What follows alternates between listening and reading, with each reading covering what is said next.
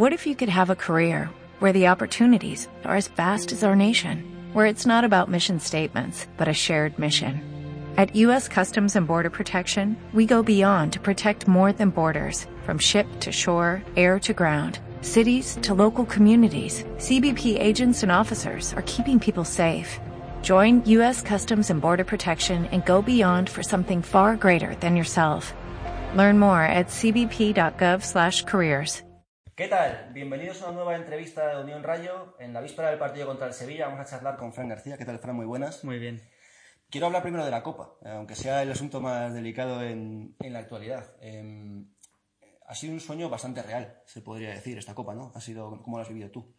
Bueno, a mí a nivel eh, personal, por lo que he vivido, por lo que he podido eh, sentir a lo largo de, de, esta Copa, como tú dices, pues bueno, eh, creo que era un objetivo muy real, creo, como tú has dicho, porque, bueno, al final lo teníamos ahí, es verdad que hemos competido, pero, bueno, por suerte también el Betis eh, tiene ese tipo de jugadores de, de, talla mundial y, bueno, al final en casa fueron dos latigazos de ellos que no, nos dejaron mermados. Pero bueno, allí creo que sabíamos a lo que íbamos, era un partido no muy diferente al que vivimos en Girona hace, hace un año. De hecho, hubo mucho símil con ese partido. Sí, de, de hecho, había mucha semejanza. Muchos dan por muertos, cuidado. Claro, nosotros íbamos con, con la idea fija de, de, poder pasar, de poder llegar a la final y hacer esa nueva historia que, que bueno, al final eh, todo el mundo tenía un poco en mente, aunque no fuera ciencia cierta. Pero, pero bueno, nosotros creo que hicimos un buen papel, no tuvimos ese, ese factor suerte de, de cara, pero bueno, creo que, que llegamos allí y hicimos lo que teníamos que hacer. ¿Qué sentiste tú en el momento del gol de Bebé? Cuando coge ese balón, lo pone, tres pasos, pumba, y el balón entra. No es la primera vez que lo he vivido con, con Bebé, con Pai, y de hecho en Zaragoza el año pasado fue una falta muy parecida, quizá incluso más lejos, y fue la misma sensación de decir, yo creo que la mete. La mete. Un pálpito y... casi. Sí, era algo así, porque como ya lo has vivido es como un recuerdo, un subconsciente que Mm. se queda ahí diciendo, oye, puedes, ¿por qué no? Y bueno, nosotros cuando metió, yo ya digo... Ni lo, piensas. Ahora, no, no, ahora ya, buah, no, se te, no sabes qué se te pasa por la cabeza, pero, pero bueno, luego pues, se dio de esa forma, pero, pero bueno, creo que estuvimos muy bien plantados y, y creo que le causamos muchos problemas al Betis. En la otra cara de la moneda, el gol del Betis, en el 91, 92, cuando ya acariciabais la prórroga. Tú, ese minuto, al final en el deporte de élite se habla mucho de que todo pasa en milésimas de segundo, sí. eh, que es casi actuar por instinto. ¿Tú cómo lo viviste, tú ese momento del gol? Eh, yo me acuerdo que iba siguiendo la carrera de Borja, iba por fuera, y en el momento que da catena, yo es como que la intuición que tengo es de frenarme porque el balón iba hacia atrás, el pase de canales. Iba a Fekir y yo iba tratando de cerrar, pero justo toca catena y no podía ninguno. Iba al único sitio donde a mí tenía que corregir la carrera, la velocidad, minuto 81, bueno, 91 ya. Era, eh, como decir, no puede ser que esto nos pase justo ahora. Mm. Que y va justo el balón casi pegado al palo. Yo creía que el panda ya se había parado, que no había seguido la carrera porque fue una acción muy rápida.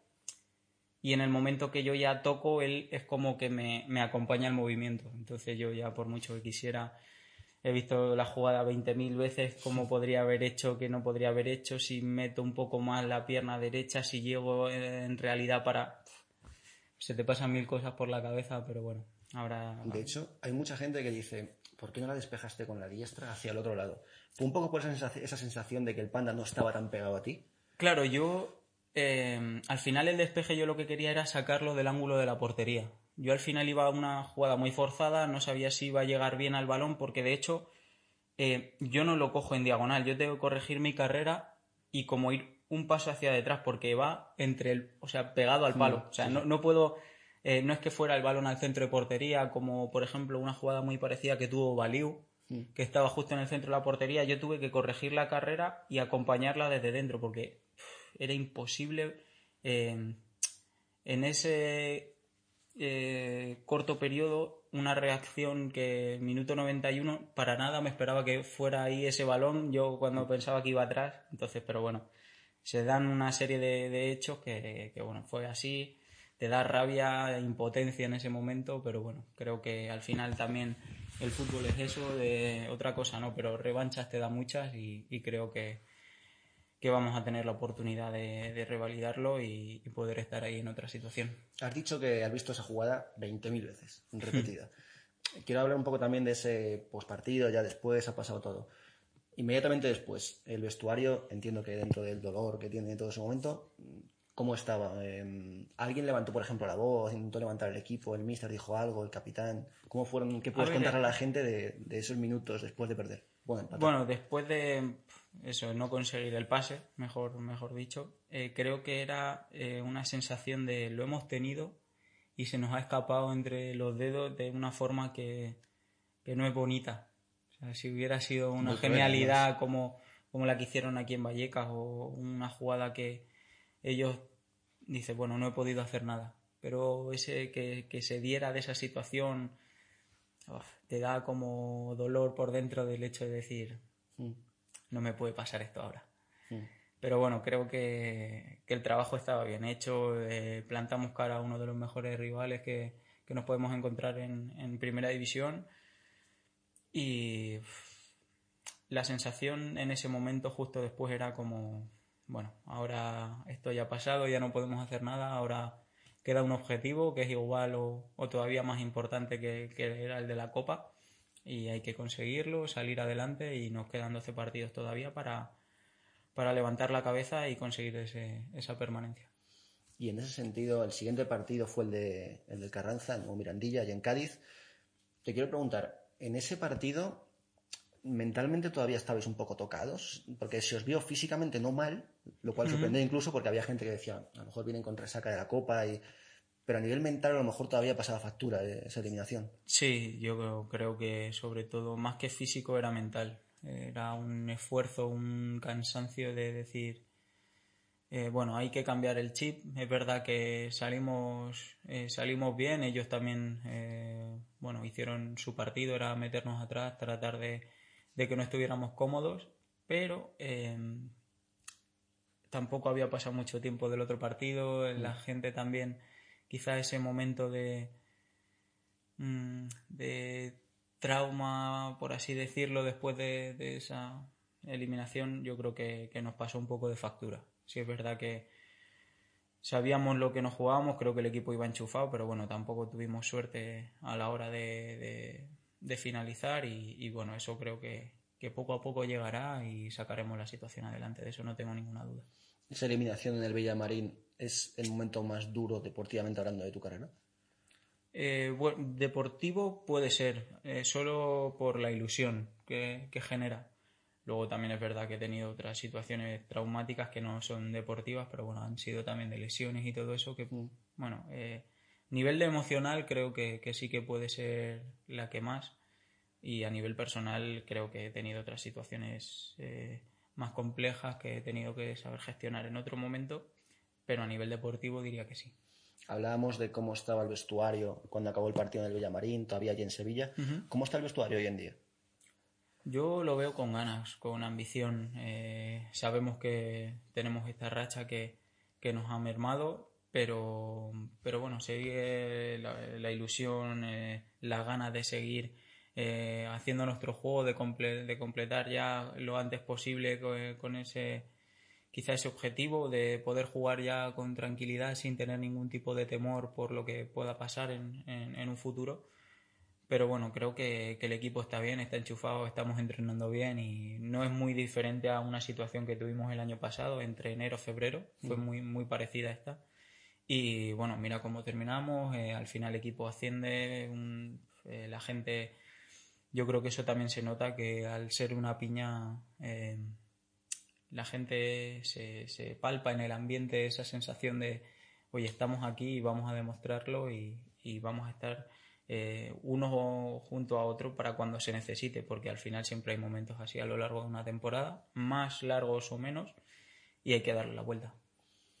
En, la dureza de esa eliminación de Copa contra el Betis, la verdad que llamó mucho la atención la respuesta de la afición, en redes sociales sobre todo, porque incluso minutos después de, que pitase el árbitro, ya había mucha gente diciendo orgullo de este equipo. Hemos caído, fíjate, el, el varapalo de quedarte sin ir a la cartuja, pero la gente decía, oye, orgulloso de estos jugadores. ¿A vosotros os llegó esa, esa respuesta de la gente que rápidamente dijo, estamos con vosotros? Sí, yo de hecho eh, lo publiqué en redes sociales por, por los mensajes de apoyo, de ánimo, eso también es muy importante, el sentirte arropado en un momento eh, tan jodido como, como es después de esa eliminación y el saber que la gente está ahí, que te sigue apoyando, que no va a mirar a otro lado cuando a lo mejor las cosas se ponen difíciles, eso eh, dice mucho también de, la afición, de la gente del Rayo y, y todo lo que rodea a este, a este club. Y, y, eso para mí em, creo que demuestra mucho de cara a lo que pueda venir a posterior.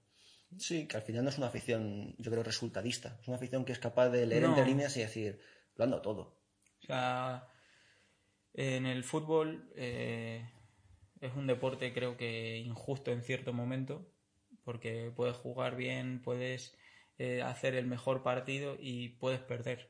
O sea, lo importante es que eh, aunque no te salgan las cosas, tú trabajes, tú des todo para em, que nadie te pueda reprochar, oye, tú no has corrido, o tú no has hecho esto, eso yo creo que en este vestuario no, creo que no se puede decir porque cada uno de los que estamos en, ese vestuario estamos involucrados al 200% porque se ve que somos una familia, que somos un grupo que, va a una, no cada uno va a su guerra y, mm. y eso creo que también es lo bonito que, representa el rayo, que sea la situación que sea, siempre se mantiene unido, o la afición, eh, cuerpo técnico, jugadores, todo el personal que está aquí con nosotros día a día, eh, se ve que todo va a una.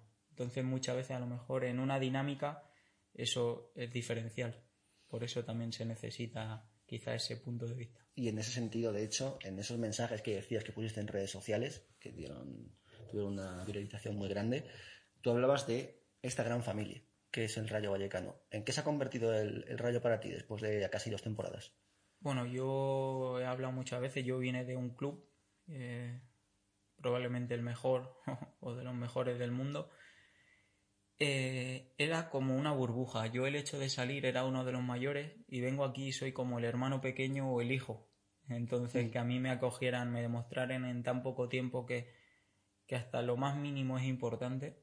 Em, yo era como, al final yo convivo con gente más que directamente con mi familia. Eh, los veo más, los tengo que aguantar más, comparto más cosas con ellos. Entonces, em, esa situación ya no es simplemente de un grupo. Yo al final, eh, con compañeros como Alvarito, como Dimi, que me suelo sentar con ellos, o, que tengo más afinidad con Mario, con Choco, con... O sea, yo lo veo mucho más que a mi familia. Al final son como hermanos mayores o una persona que me cuida y le tengo especial cariño porque ellos también lo demuestran. Entonces, el llegar a esa, a esa quizá situación nueva y el sentirte tan bien desde el primer día como yo me he sentido aquí, para mí es como una familia. De hecho, yo siempre lo he dicho que, yo lo, lo vinculo a ello. O sea, para mí son como gente que me ha ayudado cuando yo he tenido problemas que tuve el año pasado con la rodilla también. Eh, una luxación de hombro dos días antes de jugar contra el Mallorca, yo cualquier cosa que necesitaba, ya sea personal o deportiva, podía contar con cualquier compañero de la plantilla, eh, doctores, fisios, eh, cuerpo técnico, gente de, aquí, de las instalaciones. O sea, no puedo quejarme por nada porque para mí han sido gente importante en un periodo que para mí también lo era. Entonces, el que pudieran estar ahí y demostrarme que estaban también a la altura, para mí eso es importante. De esos primeros días en, en el Rayo, ¿de quién recuerdas que te ayudase más o que estuviese más cerca? Normalmente suele hablarse mucho de los capitanes en estos momentos. Sí, yo de hecho eh, llegué aquí y las primeras personas que, me ayudaron a adaptarme y todo me enseñaron eh, Emi Velázquez. Fue, eh, yo hacía con él trato de, antes, después del entreno, hacíamos nuestro trabajo de, core, tren superior, siempre lo hacíamos juntos, siempre tratábamos uno de tirar de otro.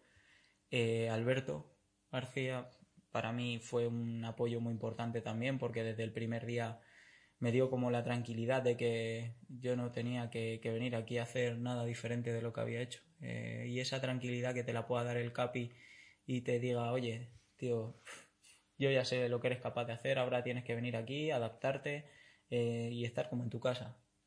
Eh, Mario Suárez también desde el principio, sobre todo eso, los capitanes, pero luego yo también conocí a Isi de haber jugado contra él en la Ponfe, eh, tenía a Mario Hernández, Sergio, que eran gente con la que había jugado en otras competiciones de categorías inferiores, o sea, conocía gente, pero era una dinámica totalmente diferente a la que venía. Entonces, para mí, el hecho de, sentirme tan arropado me, vino muy bien. De hecho, al poco tiempo yo ya estaba como, como en casa.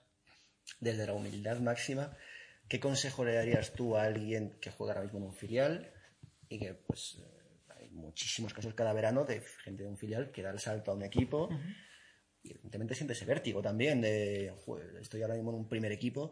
¿Tú qué consejo le darías? ¿Qué has pasado por eso?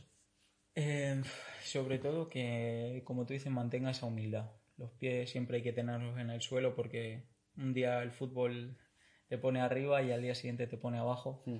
Es muy, muy cambiante y, creo que el ser trabajador, el que nada se, se te suba a la cabeza o mantengas ahí la, la mente fría en momentos de, te sientes joven, eh, tienes una vida que mucha gente desearía, controlas dinero, tienes mucho tiempo libre. Normalmente la gente joven, cuando se ve en esa situación, tiene atender a dejo los estudios, me voy a lo fácil, em, me meto en cualquier problema. Creo que al final la vida del jugador es muy sacrificada, pero también hay que saber gestionarla porque tiene momentos muy buenos.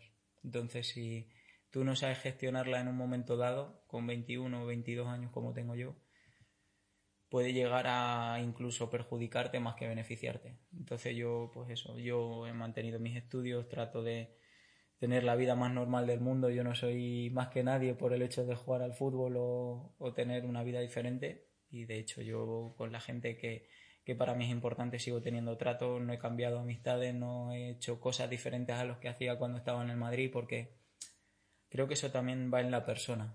Eso es una personalidad o un... Eh, ¿Cómo decirlo? Eso es más eh, cómo tú seas en realidad que lo que te pueda aportar llegar a esa situación.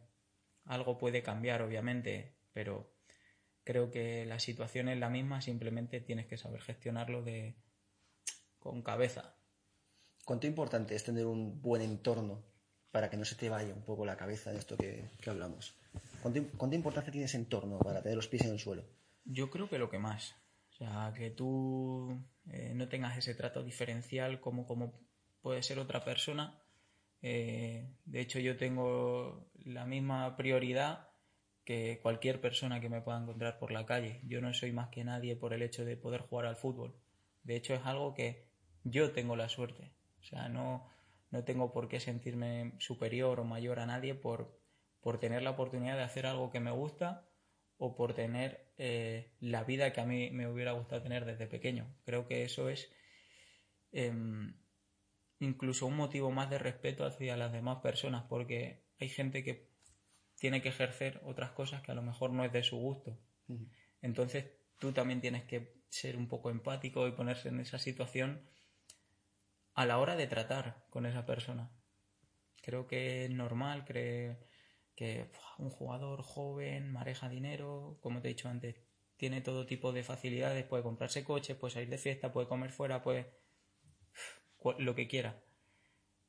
Pero creo que ese entorno es el que también te hace tener un poco los pies en el suelo de decir, oye, mira todo lo que tiene, aprovechalo, porque va a haber un momento en tu vida en el que esto termina. Mm por suerte o por desgracia esto es corto, y una persona trabaja durante 60, 55 años, pero es que un jugador como nómina cobra durante 10, 15 años, o lo gestionas bien o pasa como muchas situaciones hemos podido ver a lo largo de todos los años que jugadores que terminan mal, que se meten en jaleo, que no saben cuidar lo que tienen en ese momento y eso es perjudicial no solo para ti, sino también para, como tú dices, ese entorno. Yo creo que al final uno no lo pasa solo, lo pasa con la gente que tiene cerca y con la gente que es importante para él. Porque sí es verdad que hay gente que al final luego llega y puede mantenerse, otra que se mueve, pero yo por ejemplo, mi, mi círculo, mi gente, yo sé que va a estar siempre ahí, porque me lo han demostrado y creo que yo también se lo he demostrado a ellos. Entonces yo creo que eso es lo más importante, el saber rodearte de gente buena y gente sana que realmente te quiera por lo que eres, no por lo que puedes llegar a tener o por lo que tienes. Es un discurso, la verdad, mm, difícil de encontrar en, en el fútbol, porque, opinión personal mía, aquella, ¿eh? Yo creo que el fútbol es un mundo que inevitablemente, porque también se te tienen que ir un poco los pies del suelo, tiene mucha soberbia, tiene mucha prepotencia. ¿Tú crees que, que, falta humildad en general en, en el mundo del fútbol? Ahora ya te doy yo mi opinión personal. Yo creo que más que en el mundo del fútbol, eh, a día de hoy la sociedad, a mí personalmente no me gusta el camino que lleva. Porque creo que faltan quizá valores que para mí son esenciales y son importantísimos, no solo en una persona, sino en el día a día. O sea, ese... Eh, yo me acuerdo con un amigo, íbamos andando, una persona se cae, o sea, que menos que poder ayudarla, ¿sabes? Y es verdad que con todo esto del COVID es como que hay más miedo y, y tratas de tener un poco ahí la distancia, pero eh, poca gente se paró a preguntar o a, o a ayudar. O...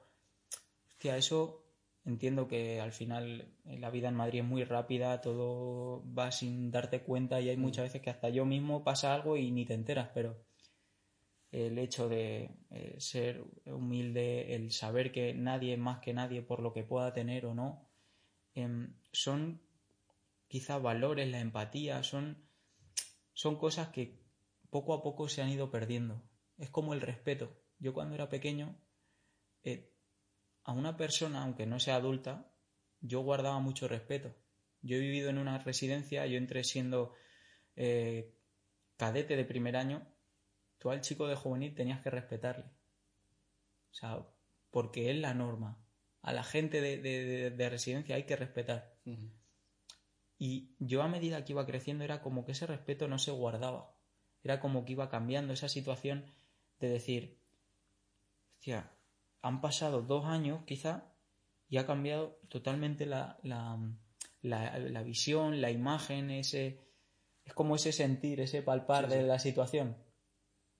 Y yo, por quizá por cómo soy, soy una persona quizá que siente un poco más ciertas situaciones, como decir, qué pena, no solo por nosotros, sino por las generaciones venideras que vengan, qué mundo va a haber.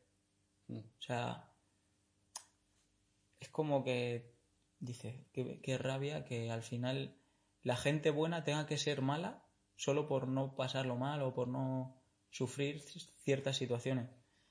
Y creo que eso es como decir, tiene, la gente tiene que verlo, tiene que cambiar algo. En ese sentido, que estoy bastante de acuerdo, yo siempre he pensado que la gente mala, vamos a llamarla así, para que se entienda fácil, ¿Sí? A veces se le, se le da más atención y hace más ruido, y es minoría, que toda la gente buena que es mucho más silenciosa, no sé si estás de acuerdo. Creo que ahora mismo el mundo se, se mueve por situaciones malas o se da más bombo a la cosa mala que a una situación buena porque estás acostumbrado a ver la mala. Y sacas lo malo es como que es habitual. Lo bueno es como es bueno sin más es normal claro es como que no se le da la importancia que realmente puede tener en una situación que puedas encontrarte. O sea, tú al final ves algo malo y inconscientemente eso te llama más la atención que decir, joder, ha tirado eso. Tú te quedas con eso, no si luego alguien lo ha recogido. Hmm. Es como que, no sé, es como un subconsciente. Un, subconsciente de decir, eh, no sé, yo dejo las zapatillas ahí y yo soy malo por dejar las zapatillas ahí, pero no es bueno el que las recoge. Es como que nos quedamos siempre con esa negatividad. Si un 98% malo, o sea, bueno, y un 2% malo. Siempre recalca lo malo. El, 2%. Claro, sí, sí, sí. Y creo que en la vida, en el deporte como el fútbol, eh, en, general, creo que la situación es así. No sé cómo cambiar de tercio ahora y podemos hablar de fútbol, ¿eh? pero voy a intentarlo. análisis personal. Vamos a hablar un poco de, de, fútbol. Vale. ¿Cómo haces tú tu análisis de temporada? ¿Cómo te estás viendo en comparación con el año pasado? ¿Cómo vas creciendo? ¿Qué análisis haces? Creo que a principio de temporada me costó eh, el cambio de categoría porque era como que mm, todavía no eras consciente de lo que habías conseguido. Yo en un año y medio he pasado de jugar en segunda B a, jugar en primera división. Eh, yo vine prácticamente eh, estando seis meses parado de segunda B, que se paró la liga por COVID. Y para mí el, hecho de volver a jugar en, en, una competición como fue en segunda, que era una competición muy difícil, complicada, eh, cada fin de semana una batalla, y ahora estar en primera y decir, uff, es que ahora voy a jugar con gente que he estado viendo hace años. O poder enfrentarme a ello. Mm. Entonces fue como que me costó un poco esa visión, esa adaptación. Pero también al final, como te he dicho, aquí todo el mundo apoya, todo el mundo está ahí cuando lo necesitas y, y yo me han ayudado mucho a, ser la persona y el jugador que soy a día de hoy. Entonces, eh, creo que, esa situación a mí me ha venido bien, eh, porque creo que también el hecho de poder demostrar que, estoy preparado, que puedo dar el do de pecho en, una situación eh, jugando en primera, creo que eso también es bonito. No sé si estás al tanto de un dato. Eres el segundo jugador de toda la plantilla con más minutos. Tienes 2.535 en lo que va de temporada entre todas las competiciones. Pero tienes por delante Iván Bariu, con 100 más hay que hablar con Iván y hacer algo ahí para darle esos pasos, ¿no? Tú, desde luego, al ritmo que vas, vas a ritmo de cogerle en cuanto se despiste un poco. Sí, en cuanto él se despiste, yo ya, yo ya le cojo.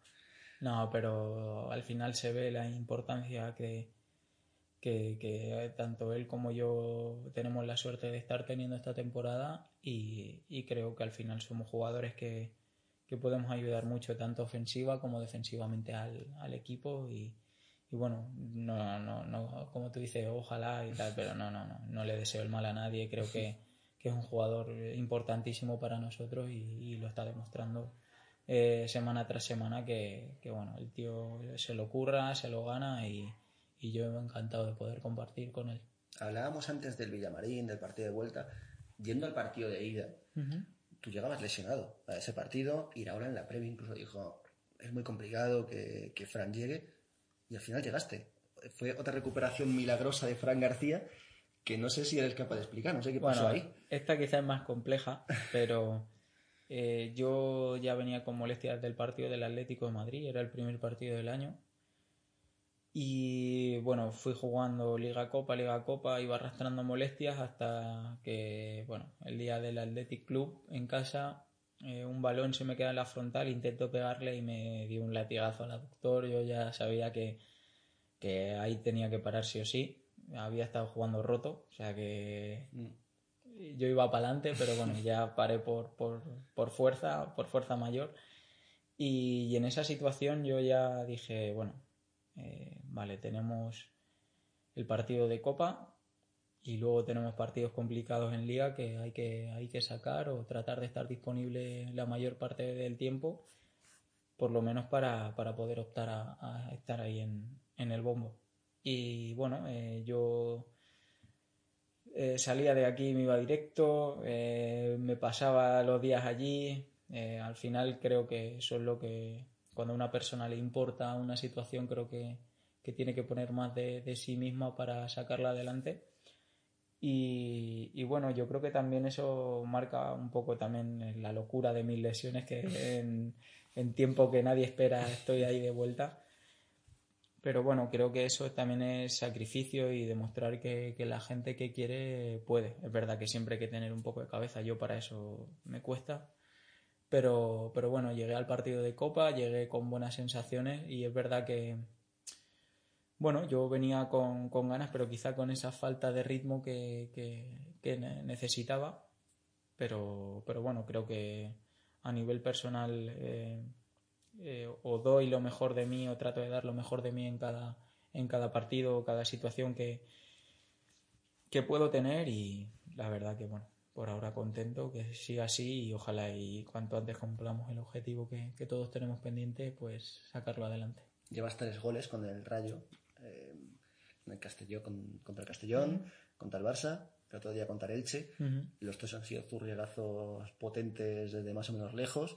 A ti ahora no te dice, oye, Fran, pégale más a menudo, anímate más. Sí, sí, sí. De hecho, los compañeros y el mister me dicen, o sea, pégale, eh, inténtalo pero quizá también es por la, la, situación, como yo por ejemplo ahora tenía el aductor, quizá no podía eh, golpear o hacer algún tipo de golpeo porque me molestaba, pero bueno, ya estoy totalmente normal, así que bueno, creo que tengo que empezar a hacer más caso, ya no solo por mí, sino, sino por todos. Si, si cada vez que chute hago algo parecido, ojalá. Porque uno de los problemas que tiene el equipo, y lo hablábamos con Isi hace un par de días, es que el balón no está entrando. Eh, falta gol, no sé si es una cuestión de delantero, de medio centro, en fin, no, es una cuestión de señalar, pero falta gol en, el equipo. No sé qué diagnóstico sacas tú de ahí, de qué está pasando. Bueno, creo que antes a lo mejor, sin ni mirar a puerta, eh, metía gol. Y ahora que estás mirando es como la ley de Murphy, quizá, ¿no? Que cuando más tratas de buscar algo, menos te sale. Entonces creo que hay que darle normalidad. Eh, las ocasiones están, el juego está ahí eh, la opción de llegar a ese último tercio de las generas, yo creo que es un momento dado que, se ha generado, pero eh, yo creo que saldrá adelante. Vamos a sacar cada situación que, tengamos y que no, no, llegue al equipo. Y creo que vamos a estar a la altura, como te digo, yo creo que, para salir adelante en todo momento. Porque el año 2022 em, en Liga es desastroso en números. Mm, ninguna victoria, solo dos goles que los había marcado Valio y tú, un gol de medio centro ni de delantero. Parece una maldición de repente en un momento de que las cosas no salen. En este ejercicio de radiografías que estamos haciendo, de intentar sacar, oye, ¿por qué está pasando esto? ¿Por qué está pasando esto en 2022? Que es una pregunta bastante complicada, ¿eh? porque claro, no, hay, un punto concreto, pero no sé si es una cuestión mental, si físicamente habéis llegado un poco mermados, si es mala suerte. Yo creo que es un poco quizá todo. Yo creo que la, quizá la fatiga que se haya podido causar o, esa mentalidad de también tener la competición de copa tan, tan real como la teníamos. Y yo creo que después de, de Copa creo que va a marcar también un antes y un después. Creo que también la temporada pasada fue así. Y yo creo que también ese factor suerte que antes teníamos como que ahora lo estamos eh, teniendo en contra pero, pero bueno, creo que con trabajo, dedicación y esfuerzo yo creo que lo saldrá adelante. Esto será simplemente una pequeña anécdota de, de esta temporada de ensueño que estamos viviendo y, creo que lo podremos contar con alegría. Nos decía Isi en la entrevista que tuvimos hace unos días una frase que caló bastante, que fue, a lo mejor sí que nos hemos creído algo en algún momento que no somos hablando un poco de es que los elogios te pueden hacer perder un poco la perspectiva y perder un poco el rumbo. ¿Estás de acuerdo tú con, con que a lo sí, yo creo que esos elogios han pasado factura? Más que... Yo creo que es elogio lo que al final debilita a la persona. No sé de qué forma llegó a explicarlo Isi, pero cuando a ti te dicen mucho algo, al final si te lo terminas creyendo es una realidad que no es a día de hoy. O sea, nosotros sabíamos que era muy difícil eh, hacer el papel que hemos hecho en Copa y aún así lo hemos hecho. El papel que estábamos haciendo en Liga y ni antes éramos los mejores ni ahora somos los peores. Creo que son dinámicas, creo que son momentos que hay que saber manejar y llevar poco a poco, pero siempre con los pies en el suelo. Creo que eso es lo más importante. Sí, y sí lo que comentó es que cuando te elogian mucho, dejas de hacer cosas que antes has estado haciendo. bien. Sí. No creo que el hecho del factor gol eh, sea algo que antes estabas haciendo y ahora no. Creo que eso también es, mm, tiene mucho que ver con la fortuna en el mm. momento. Pero bueno, yo soy también una persona que... Soy una persona creyente y creo que al final hay situaciones en las que, como hemos estado hablando antes, puedes tener más a favor o más en contra, pero lo importante es tener la sensación de, oye, yo estoy aquí y yo lo voy a sacar. Porque eso al final es lo que se ve, lo que se siente y lo que la gente quiere ver. La actitud, por encima Eso de es. De hecho, hay un partido contra el español que lo ganáis sin tirar a la puerta. Con un gol de rebote. Eso explica también un poco el, oye, cuando te salen las cosas, es que te sale hasta eso. Claro, es una dinámica. Cuando estás en una dinámica positiva, inconscientemente es como que todo va. Pero cuando lo tienes en contra es como que te cuesta más Mm. sacarlo adelante. Quiero hablar un poco contigo del Real Madrid.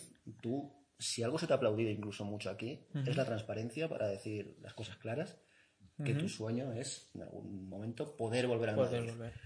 Em, ¿Mantienes esas, esas palabras a día de hoy?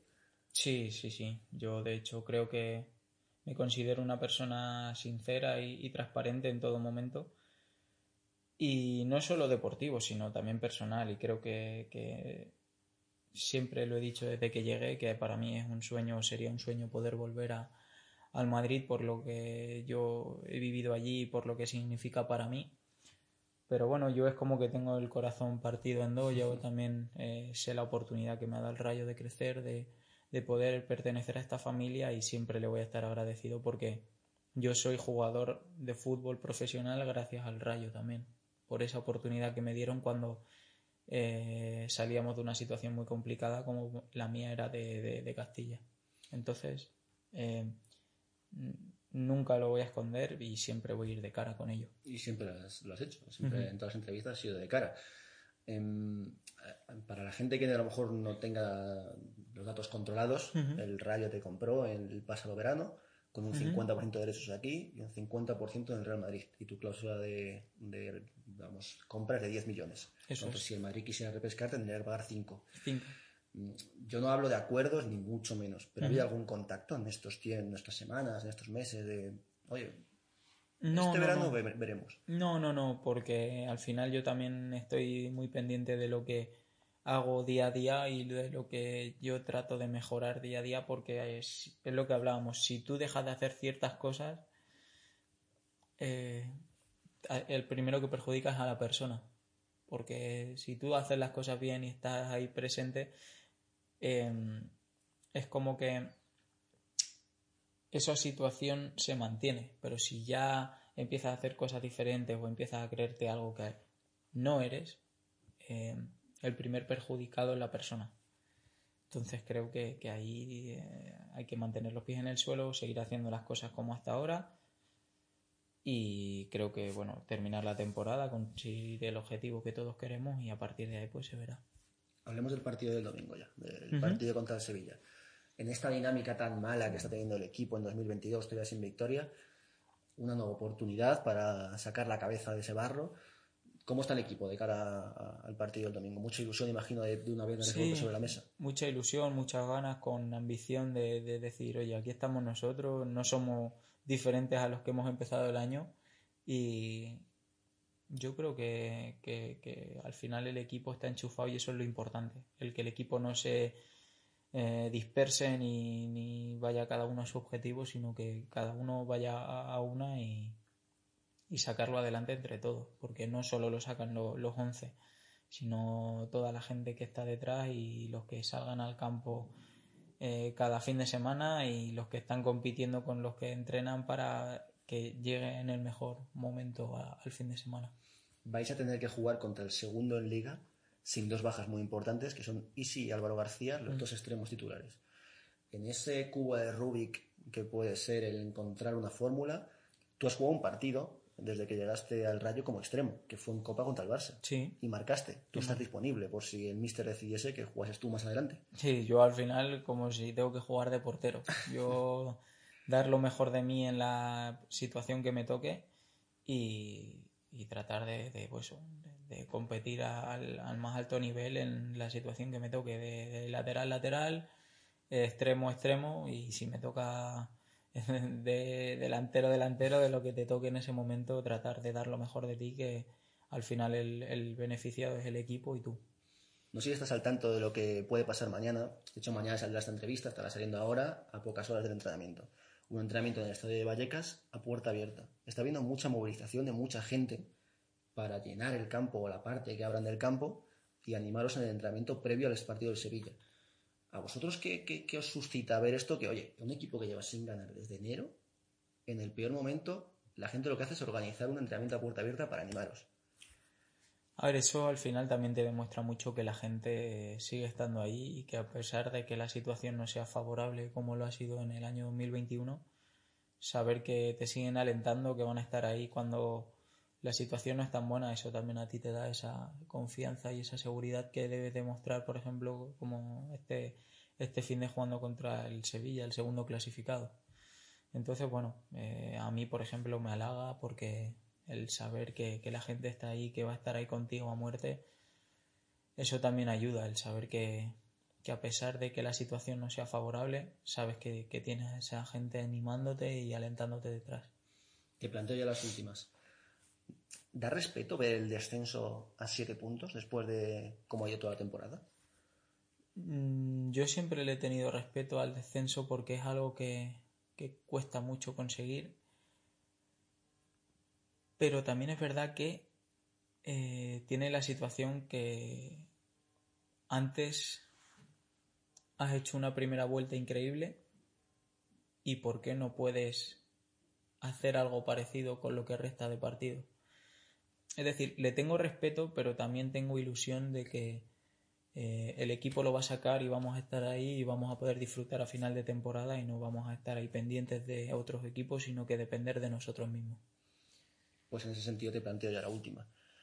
¿Qué mensaje le mandas a, la afición en, estos momentos? Vía libre para ti, para decirle lo que quieras a ellos. Bueno, yo creo que transmitir tranquilidad de que quedan 12 partidos, el equipo eh, seguimos siendo los mismos, no ha cambiado. Es verdad que la dinámica eh, puede haberse puede haber sido afectada por la copa o por el factor suerte o porque a lo mejor hemos dejado de hacer algo en cierto momento. Pero sabemos nosotros los primeros que somos los que estamos ahí la, exigencia y, y quizá el beneficio que tiene el hacer las cosas bien y el cumplir ese objetivo. O sea que estén tranquilos, que vayan a alentar al equipo, que estén ahí día a día, porque eso a nosotros también nos da ese plus que, siempre en Vallecas ha sido importante. Fran García, muchas gracias. Nada, vosotros.